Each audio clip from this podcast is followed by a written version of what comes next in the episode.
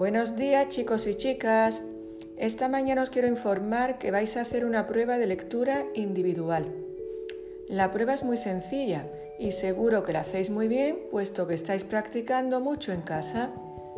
Consiste en leer un texto del libro Historias de papel que os va a proporcionar papá o mamá. No hay que leer el texto completo, solamente lo que os dé tiempo a leer durante aproximadamente un minuto y 15 segundos.